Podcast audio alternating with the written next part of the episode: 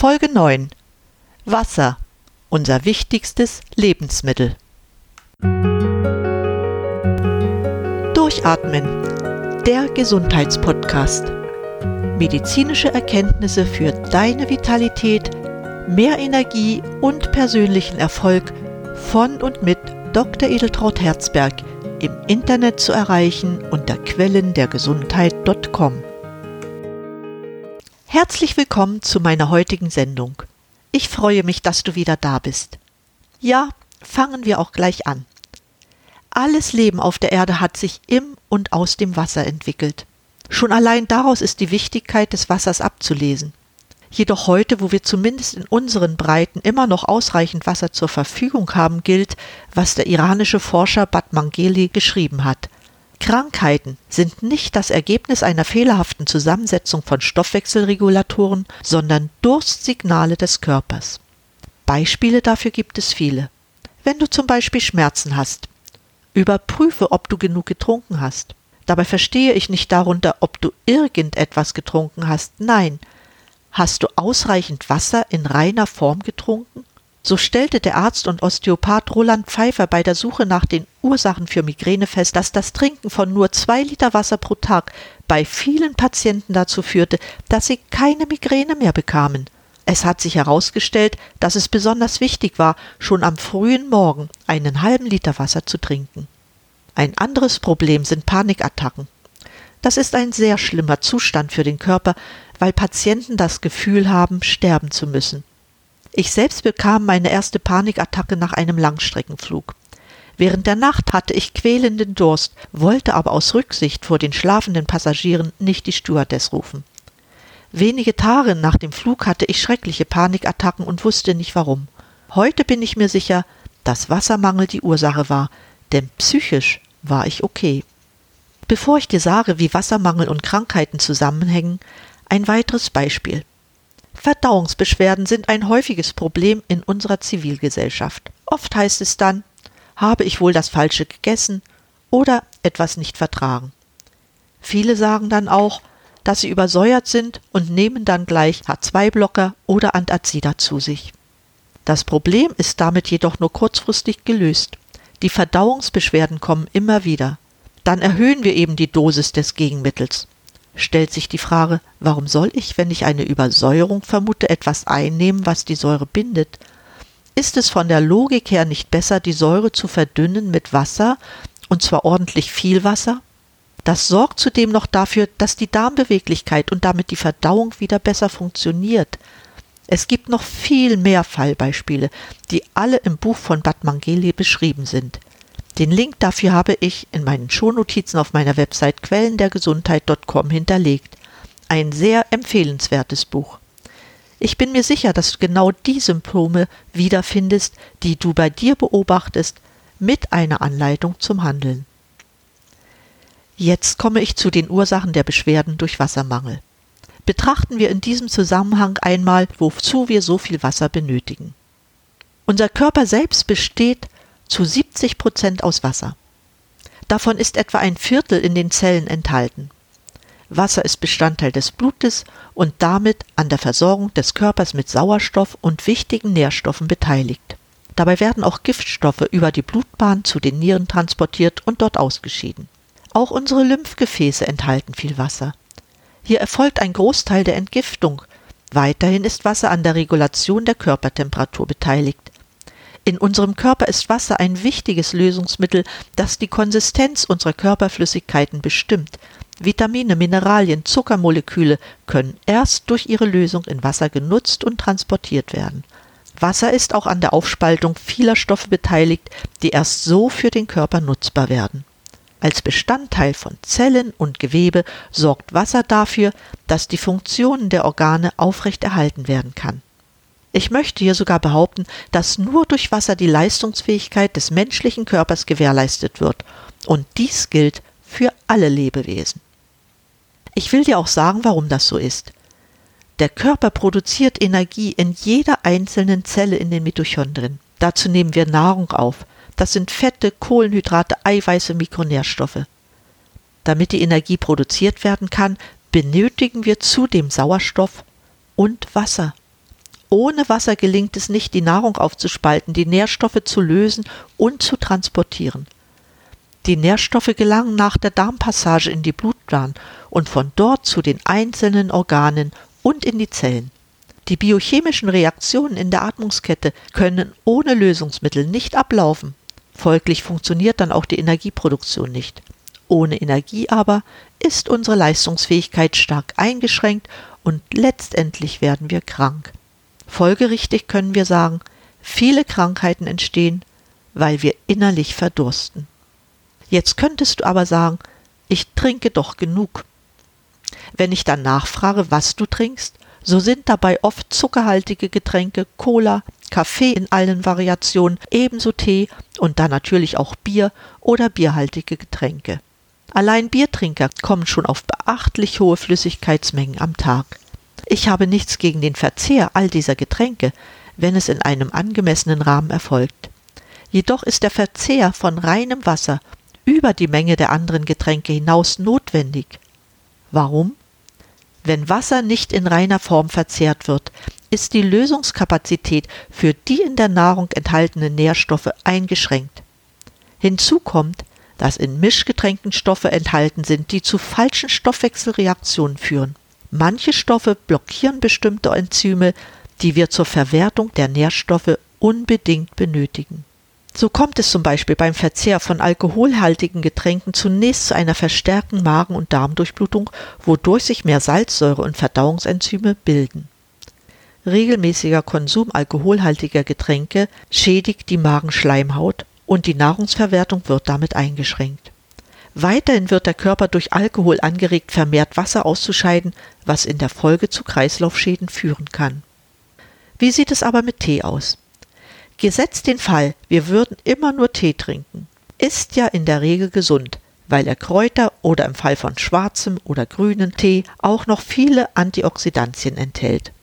Auch hier ist nicht gewährleistet, dass die Stoffwechselprozesse optimal ablaufen, weil das Lösungsverhalten der Nahrungsbestandteile in Tee halt anders ist als in Wasser. Damit läuft aber auch die Nahrungsverwertung anders ab. Günstiger ist es in jedem Fall, mehr pures Wasser zu trinken. Nur dann haben wir eine Nahrungsverwertung und Stoffwechsellage, wie sie uns von der Natur vorgegeben ist. Das heißt natürlich nicht, dass wir auf die anderen Getränke verzichten müssen. Wichtig ist, unseren Flüssigkeitsbedarf durch reines Wasser zu decken. An dieser Stelle stellt sich die Frage nach der Menge und der Qualität des Wassers, welches man täglich verzehren sollte. Die Frage nach der Menge ist leicht beantwortet, wenn man davon ausgeht, wie viel Wasser wir am Tag ausscheiden. Über die Haut verlieren wir täglich etwa einen halben Liter Wasser, etwa genauso viel über die Atmung und über die Nieren scheiden wir circa eineinhalb Liter Wasser täglich aus. Berücksichtigen muss man dabei, dass diese Mengen an heißen Tagen ansteigen. Ebenso trifft das bei sportlichen oder anderen körperlichen Belastungen zu.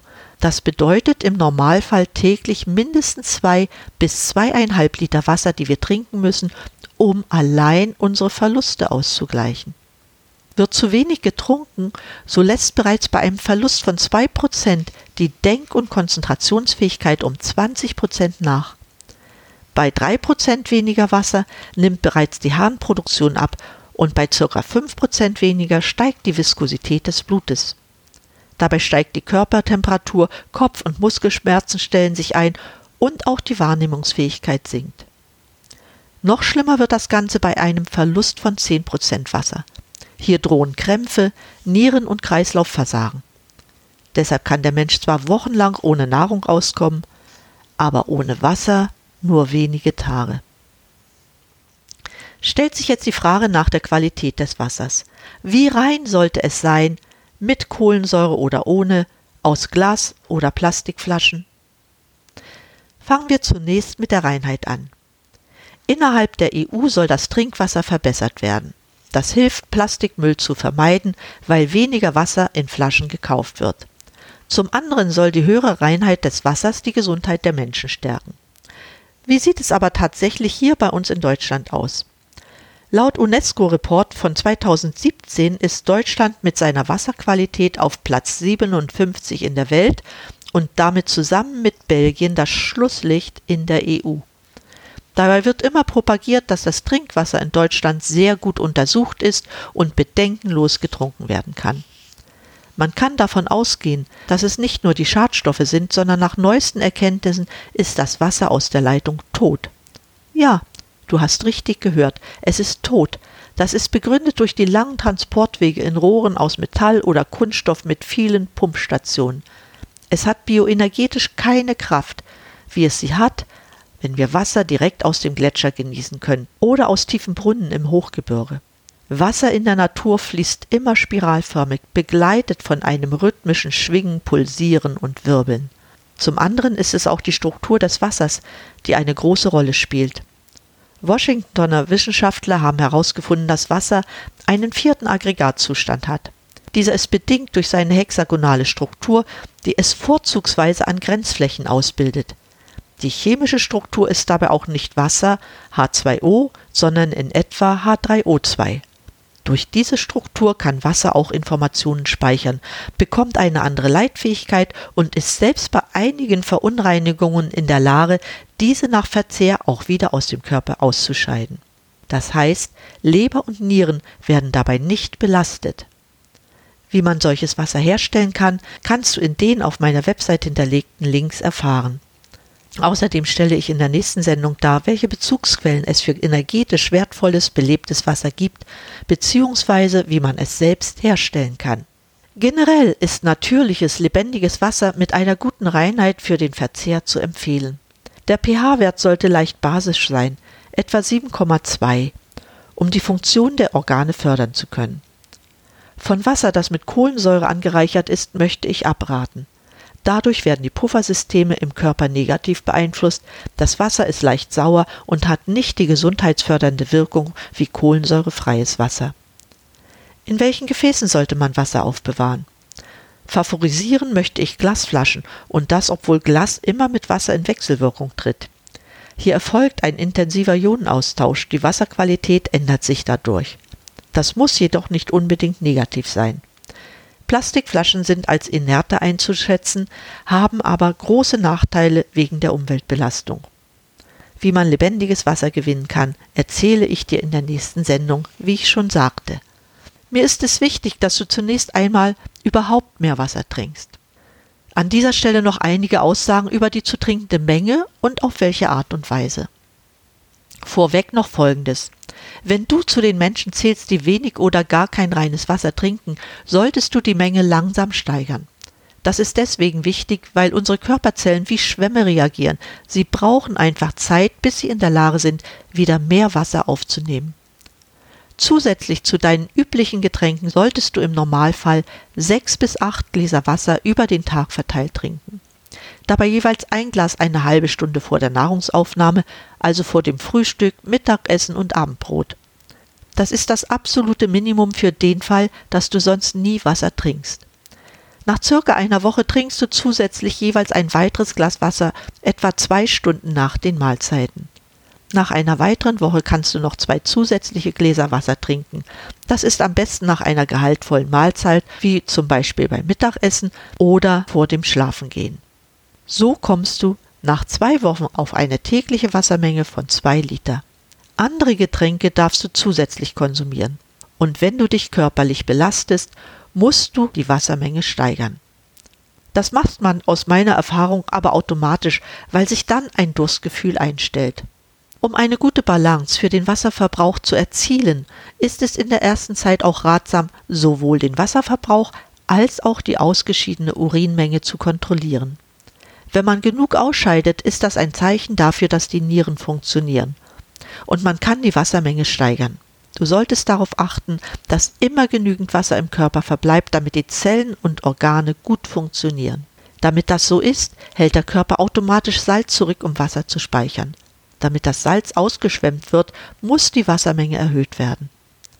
Dabei achte aber darauf, dass auch die Urinmenge zunimmt. Ein gutes äußeres Zeichen für zu viel Salz im Körper ist die Schwellung der Augenlider und Knöchel. Erst wenn die Schwellung zurückgeht, kann die Trinkwassermenge erhöht werden, weil dann die Nieren weniger Salz zurückhalten. Damit bin ich am Ende der Sendung angelangt. Ich wünsche mir, dass du, wenn das nicht der Fall sein sollte, dafür sorgst, dass dein Körper trotz einer hohen Trinkmenge nicht verdurstet. Noch mehr Informationen zur Anwendung von Wasser gebe ich dir in der nächsten Sendung. Ich würde mich sehr freuen, wenn du dann auch wieder dabei bist.